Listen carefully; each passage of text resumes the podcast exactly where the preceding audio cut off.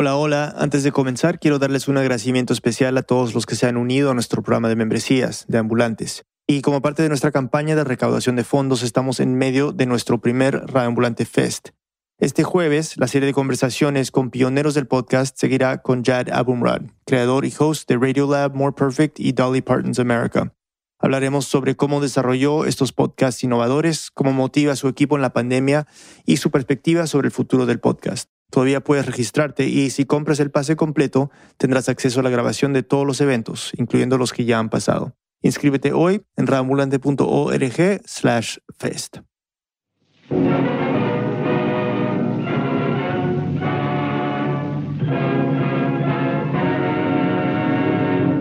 Bienvenidos a Raambulante desde NPR. Soy Daniel Alarcón.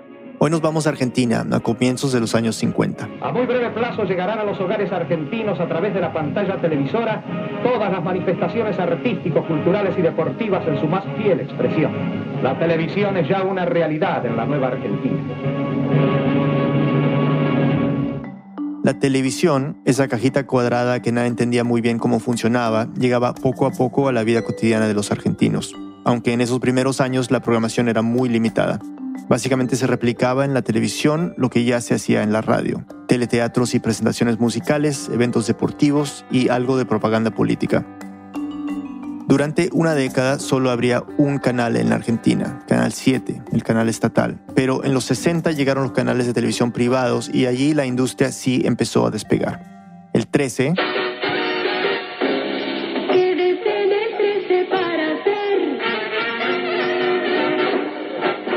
el 9,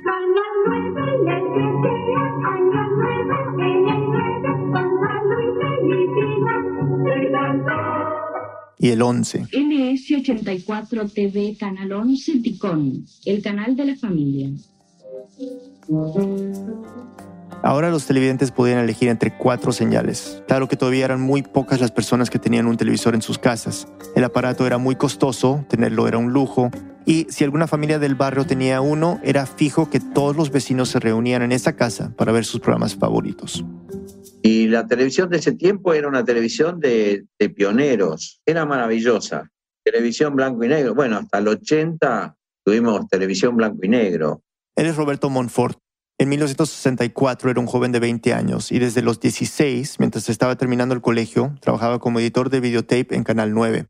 Su trabajo en esa época era bastante artesanal. Había que sacar rollos, poner rollos. O sea, en la misma máquina que estabas grabando un programa, tenías que mandar un comercial, sacar el rollo de, las cosas increíbles donde en el resto del mundo, para tener un canal con tanta programación, tenían 12, 15 máquinas de videotape. Nosotros teníamos 3 en el 64. Eran máquinas enormes, de más de 2 metros de alto por 3 de ancho. Era el inicio del videotape, que permitía grabar programas en unos rollos de cinta que pesaban unos 10 kilos. Para editar esos programas, Roberto cortaba las cintas usando un bisturí y un microscopio y las empalmaba con un fuerte pegamento, igual a lo que se hacía en el cine. Por eso, en el momento de la emisión debía correr para ir cambiando los rollos que tenían los programas a los que tenían comerciales, que duraban no más de 40 segundos. Con esa posibilidad, la televisión entonces empezó a tener no solo programas en vivo, sino también grabados. Y ya existía eso que desvela cualquier canal de televisión hasta el día de hoy, el rating. La competencia más fuerte se daba entre el 9 y el 13, que habían logrado aumentar sus niveles de audiencia en muy poco tiempo. Bueno, te das una idea de lo que era la competencia de esa época entre el 9 y el 13. Se disputaban todo, todo, todo, todo. Las mediciones de audiencia se hacían a través de encuestas puerta a puerta o por teléfono. Pero claro, en esa época eran pocos quienes tenían teléfono. Y la pelea por ganar el rating venía de la mano de otra gran pelea, la exclusividad de los artistas.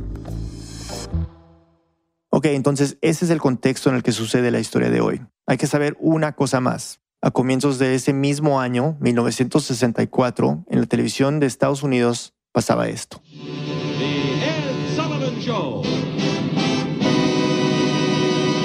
Right now, and again in the second half of our show, ladies and gentlemen, the Beatles. Close your eyes Los Beatles, la banda inglesa sensación del momento, pisaba por primera vez suelo estadounidense. Se presentaron en el Ed Sullivan Show y batieron récord de audiencia.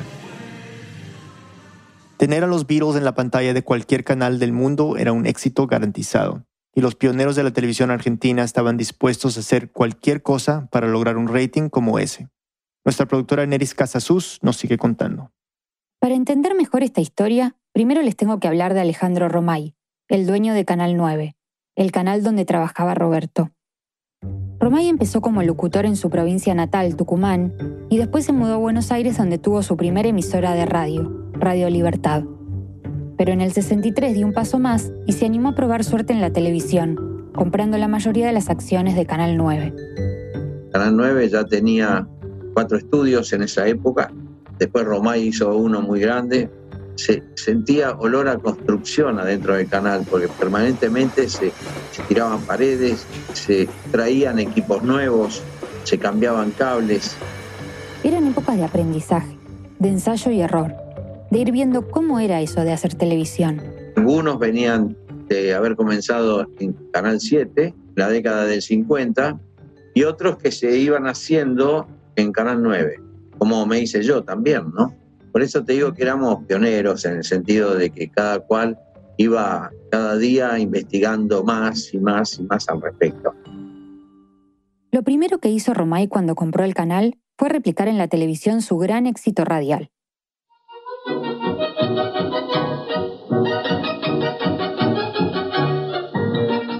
Se llamaba, obviamente, Grandes Valores del Tango. Las principales figuras del género se presentaban en vivo en la pantalla de Canal 9. Y, tal como había sucedido en la radio, en la TV también fue un éxito. Entonces Romay empezó a poner al aire otros ciclos musicales como el Especial y Tropicana. Y aparecieron lo que se conoció como los programas Omnibus, que eran 8 o 9 horas en vivo los fines de semana con mucho contenido musical.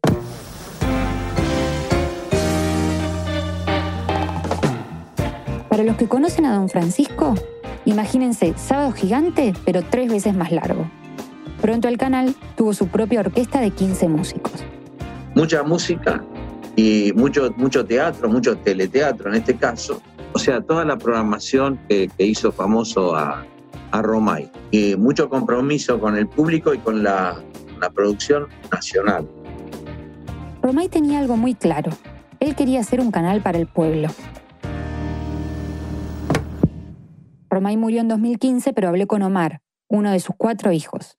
Él tenía el concepto de que el trabajador, el hombre de clase media y clase media baja, eh, necesitaba la televisión muchísimo más que el de clase alta, porque él sentía que, que la frustración del trabajo, la lucha por la vida, hacía que ese hombre llegara a la casa muy cansado y frustrado, y necesitaba de un vehículo que le diera nuevas esperanzas e ilusiones para enfrentar la vida al día siguiente. Esa era la estrategia para ganarle a Canal 13, su principal competidor y líder de audiencia en aquel momento. Canal 13 es primero frente a la competencia. Canal 13 es primero en programas con el más alto rating. La competencia era brutal, sobre todo la, la lucha por los artistas. Había un dicho famoso de Guarmestre, que era el, el gerente general y presidente de Canal 13, era cuando no podés con Romay, aflojale una pata. Él entendía que la, la, mesa tenía cuatro patas y que cuando papá creaba algún contenido muy exitoso había que robarle una. Con el tiempo Romay lo llamaron el zar de la televisión y empezó a soñar en grande. Su canal ya no solo sería la plataforma para los músicos argentinos de la época. También traían invitados del exterior, muchos. Este es Roberto de nuevo, el editor de videotape. Los de San Remo vinieron casi todos. Julio, de las estrellas internacionales en Canal 9. San Remo, el famoso festival de música italiana. Los artistas más famosos de ese evento venían a la Argentina para presentarse en Canal 9. Y también llegaban músicos franceses del momento. Romay miraba a Europa. Y entonces, en 1964, un rumor corrió como pólvora en los pasillos del canal. Los Beatles llegarían al 9. Los Beatles, nada más y nada menos. Ese grupo inglés que había llegado por primera vez a Estados Unidos hace unos meses, ahora se presentaría en un país de Latinoamérica. Y ese país era Argentina. Parecía increíble. Se promocionó con muy poco tiempo, fue todo muy sorpresivo, repentino. Roberto no se acuerda muy bien cómo eran esas promociones ni qué decían específicamente, pero sí recuerda que... En el canal fue muy importante, más en los últimos tres días se fue incentivando la publicidad y la promoción. Después de mucha expectativa, finalmente llegó el día. Se iban a presentar en un programa con público que habían armado especialmente para recibirlos. Roberto se acuerda bien de la multitud. Colas y colas de un lado del otro. En un estudio de televisión entran 200, 300 personas máximo, porque son, tiene tribunas, gradas. Suponete que había 400 personas, había por lo menos 100 personas más, más la prensa que invadía. Era una locura. Fue desbordante. Trataban de entrar de todas formas, con griterío, querían verlos, querían tocarlos, así, caótico, pero maravilloso. Tenía, viste, la energía, la impronta de, de un grupo famoso en todo el mundo en ese momento. Era el inicio de los Beatles también. Y entre esa multitud estaba un joven, de 14 años. Se llamaba Luis Rodríguez Corti. Ya desde el año 62 lo que se escuchaba eran los Beatles. En ese momento le encantaban los Beatles y los Beach Boys. Los dos conjuntos fueron, eh, digamos, me, cruzaron en, mi vida. Era lo que estaba en ese momento de super onda. Y el 8 de julio de ese año, Luis se puso saco y corbata y con otros tres amigos tomó un colectivo para llegar al estudio de Canal 9, en el barrio de Palermo, en Buenos Aires.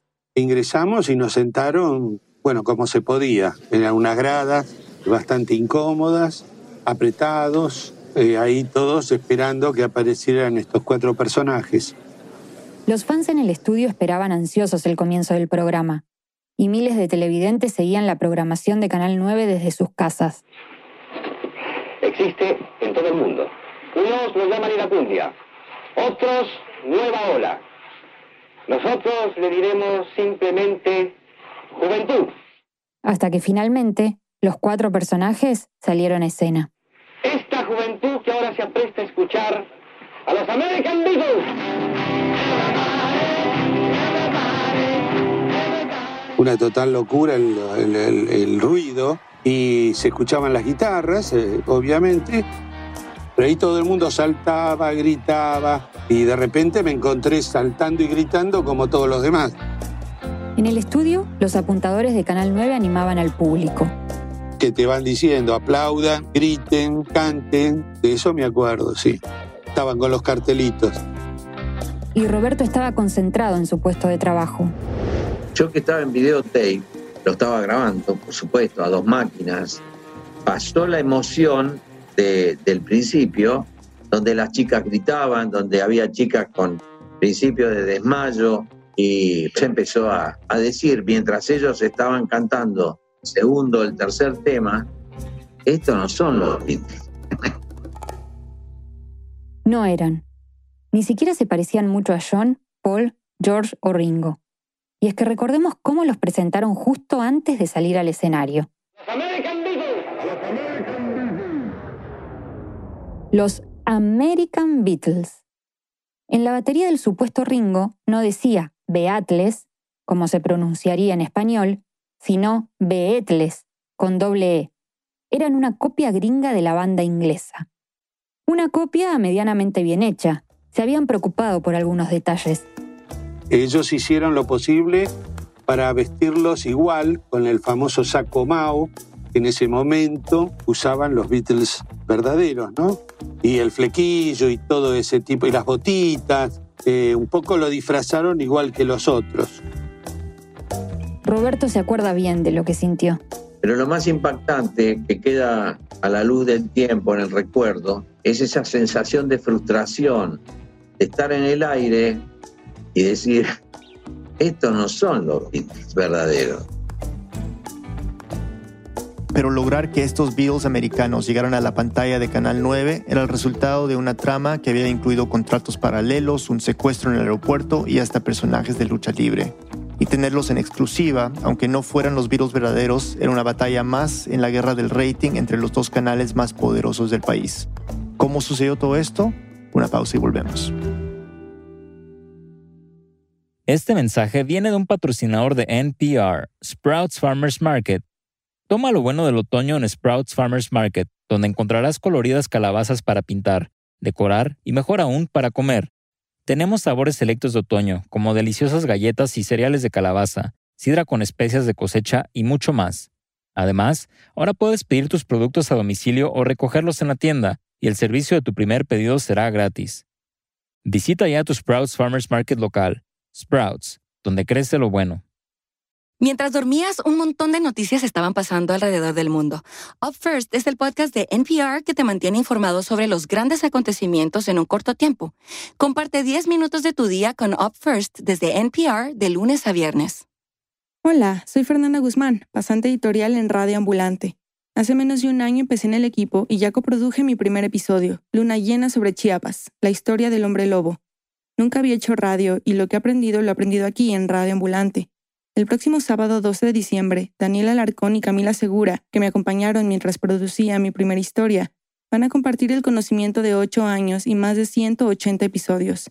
Regístrate este taller práctico para aprender cómo hacemos lo que hacemos. Será un detrás de escenas extraordinario. Prepara ya tu cupo en radioambulante.org slash fest. Estamos de vuelta en Radio Ambulante, soy Daniel Alarcón. Antes de la pausa, muchos fans argentinos esperaban ansiosos la presentación de los Beatles en Canal 9, pero los músicos que salieron al escenario no eran John, Paul, George y Ringo, sino una copia americana de la banda más popular del momento. Pero que estos falsos Beatles llegaran hasta ahí aquel día no había sido nada fácil. Aneris nos sigue contando. Los American Beatles no venían de Liverpool, sino de Florida, Estados Unidos. Eran cuatro chicos que tenían una banda de doo-wop un género de música vocal muy popular en aquel tiempo. Se llamaban The Ardles.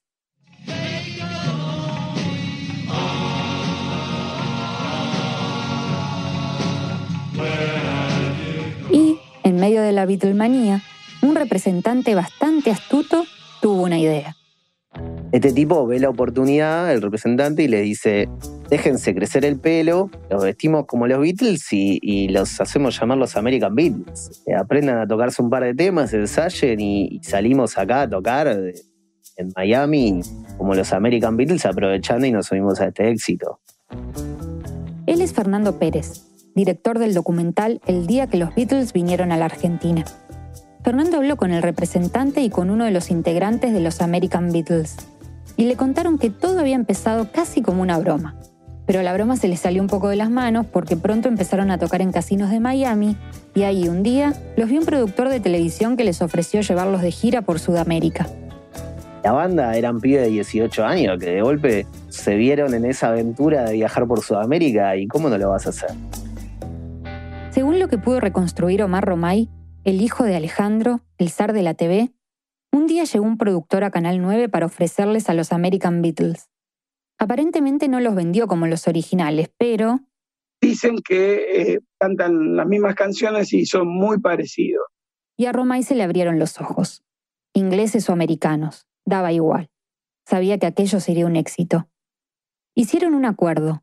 Les iba a pagar por la presentación cuando llegaran y también se comprometió a costear los pasajes para que la banda volara desde Miami hasta Buenos Aires pero a los pocos días de cerrar el contrato, papá recibe la sorpresa de que en las pantallas de Canal 13 se empieza a anunciar a los Beatles. Y entonces, naturalmente, la primera tarea fue volver a encontrar a ese representante para ver qué había pasado.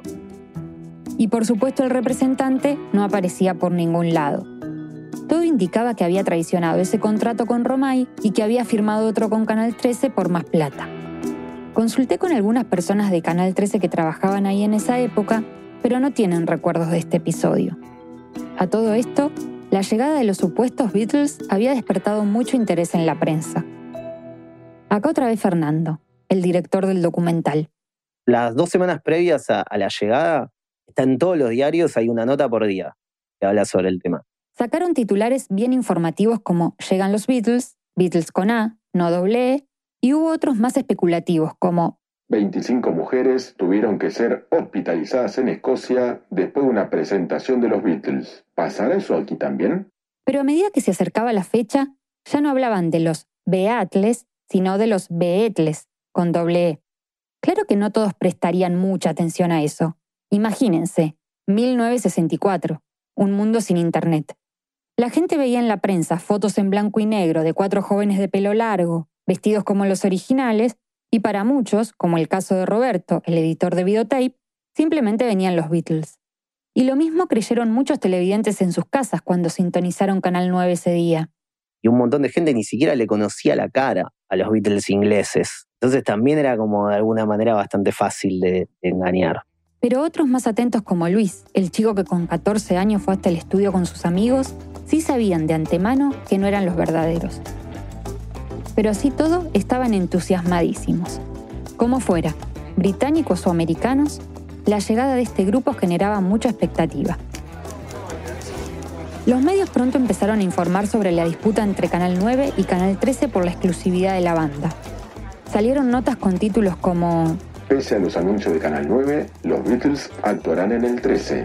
O Beatles, del 9 nadie los mueve. Y esta, que es mi preferida. Intervendrá la justicia en el conflicto de los flequilludos. Parecía que se iban a juicio Canal 9 y el 13 para que se determinara en cuál debían presentarse los American Beatles. Romay empezó a averiguar con los abogados del canal qué podía hacer para hacer valer su contrato. Aquí otra vez Omar, el hijo.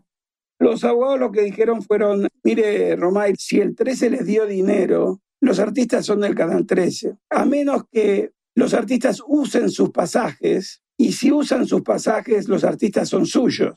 Es decir, si los American Beatles usaban esos pasajes de avión que Romay les había comprado, podía considerar que el contrato que habían firmado con él quedaba formalmente iniciado. No sabía si la banda usaría sus pasajes, pero de lo que sí estaba seguro era que, en caso de que lo hicieran, los Beatles se presentarían como fuera en su canal. Entonces ideó un plan. Un plan menos ortodoxo que seguir la guerra con el 13 en los tribunales de justicia. Los tickets que había pagado Romay eran de un vuelo de Pan American que hacía una escala en Montevideo. La única manera que había era esperarlos en Montevideo y ver si llegaban por ese vuelo de Pan American. Por supuesto, Pan American no te daba información sobre los, los pasajeros que estaban a bordo. Entonces no quedaba otra. Había que ir hasta Montevideo y esperar a que llegara el avión. Pero para asegurarse de que el plan funcionara, papá decide en ese momento llamar a un grupo de luchadores que tenía en un programa que se llamaba Titanes en el Ring.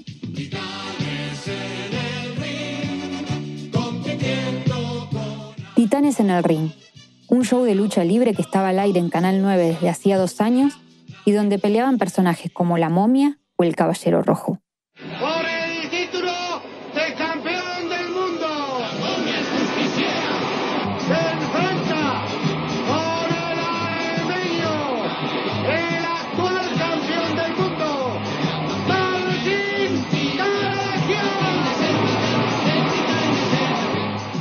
Martín Karadagian era el director de Los Titanes. Entonces, Romay lo llamó a su oficina y le dijo, Mira, Martín, tengo un tema serio. Estos señores probablemente usen los pasajes, probablemente no. Si usan los pasajes, son de Canal 9. Por lo tanto, me gustaría que te fueras con dos o tres muchachos grandes. Te voy a conseguir un avión de Aeroparque para que te vayas a, a Montevideo. Hasta allí estaba dispuesto a ir Romay. Mandar a los titanes en un avión privado desde Aeroparque, el aeropuerto de vuelos nacionales y regionales de Buenos Aires. La orden venía del zar de la televisión y era imposible no cumplirla. Debían esperar en el aeropuerto de Montevideo y cuando aterrizara el vuelo de Pan American, ir hasta la escalera por donde bajan los pasajeros. Y si ves a cuatro muchachos así, con el pelo largo, flequillo, eh, llegando, decirles que en Argentina hay una gran conmoción por su presencia, hay, mucha preocupación por su seguridad y que el canal les había mandado a estas personas para que los cuidaran y pudieran llegar hacia el hotel y sin ningún tipo de problema o dificultad. Los titanes siguieron las órdenes al pie de la letra y el plan salió a la perfección. Los American Beatles sí venían en aquel vuelo de Pan American y apenas los vieron, los titanes, que no les dieron tiempo ni de respirar, ya los estaban metiendo en el jet privado que había contratado Romay. Canal 13, mientras tanto, y sin tener idea de lo que estaba pasando, tenía listo su móvil de exteriores para recibir a sus exclusivos artistas en Ezeiza, el aeropuerto de vuelos internacionales, a unos 35 kilómetros de Buenos Aires. Y por su parte, Canal 9 Tenía su móvil en Aeroparque, el otro aeropuerto, porque ahí era donde iba a aterrizar el avión privado. El 13 se da cuenta cuando el 9 sale en vivo con la llegada de los American Beatles desde Aeroparque, que los habían perdido. Y entonces, bueno, los traen al canal, hacen una gran fiesta, los tenían, tenían preparado una gran fiesta con público esperándolo. Y cuando llegaron al estudio de Canal 9, los American Beatles no podían creer lo que se encontraron. La gente estaba desesperada por, por, por la música, estaban desesperados por conocerlos. Por el impacto de la música, por lo que representaban. Rebeldía, juventud, transgresión, no tenían que ser de Liverpool para encarnar esa energía. Finalmente, era eso lo que quería vender el canal. La gente, producto de la confusión o simplemente por el amor a esa música, se acercaron al estudio de Canal 9. Bueno, hay que aclarar que no, que la música tampoco era la de los Beatles. Tocaban un solo tema de los Beatles, que en realidad no es de los Beatles, por eso lo podían tocar, que es Twist and Shout, y que lo tocaban porque justamente no tenían los, los derechos de los temas de los Beatles. Entonces tocaban temas de rock de los, de los 60 que sonaban bastante parecidos y que eran música beat de esa época. Pero, aunque suene inverosímil, al público no le importaba. Cuatro sujetos gringos de la Florida tocando canciones que ni siquiera eran de los Beatles y el público igual pedía más.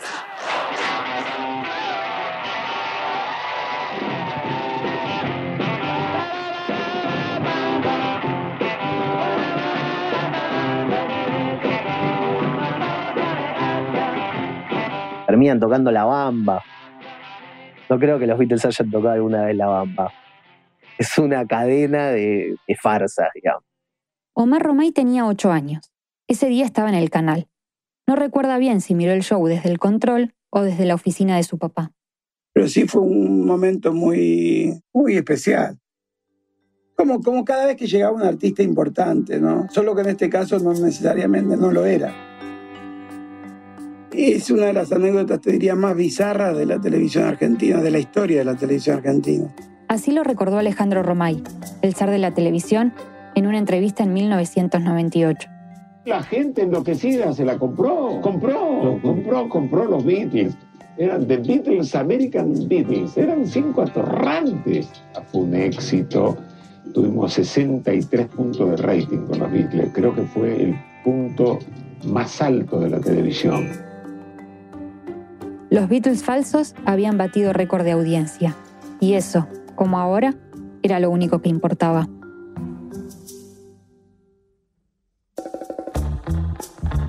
Después de esa presentación en Canal 9, los American Beatles siguieron aprovechando el fervor del público argentino. Hicieron distintas presentaciones y la prensa les siguió el paso a cada minuto. Ya no importaba si eran los Beatles ingleses o los americanos. Eso era lo más cerca que los argentinos podían estar de sus ídolos. Si quieren saber más sobre esta historia, pueden encontrar en YouTube el documental El día que los Beatles vinieron a la Argentina. Aneris Casasus es productora de Reambulante y vive en Buenos Aires. Esta historia fue editada por Camila Segura y por mí. El diseño de sonidos de Andrés Aspiri y Remy Lozano, con música de Remy. Desiree Yepes hizo el fact-checking. Gracias a Rodrigo Peón por prestarnos su voz para este episodio. Y un agradecimiento especial a Pablo Iragorri por traernos esta historia. El resto del equipo de Reambulante incluye a Paola Aleán, Lisette Arevalo, Jorge Caraballo, Victoria Estrada, Xochil Fabián, Miranda Mazariegos, Barbara Sahel, David Trujillo y Elsa Liliana Ulloa. Fernanda Guzmán es nuestra pasante editorial. Carolina Guerrero es la CEO. Reambulante es un podcast de Reambulante Studios y se produce y se mezcla en el programa Hindenburg Pro. Reambulante cuenta las historias de América Latina. Soy Daniel Alarcón. Gracias por escuchar.